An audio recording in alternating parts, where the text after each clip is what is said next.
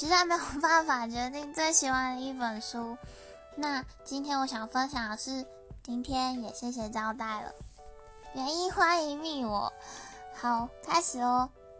早上七点，中午十二点，晚上七点，即使失了恋、生了病，该吃饭的时间就吃饭。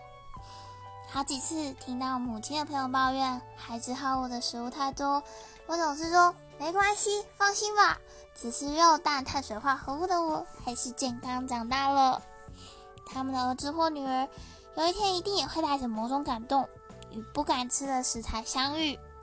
听说吃了美食而没办法发脾气，想念着美食时，也许怒气也会烟消云散呢。当我回想自己吃过的、做过的、受款待的种种，一边写着这部稿子时，我总是胀满了幸福。超可爱的吧？这本书。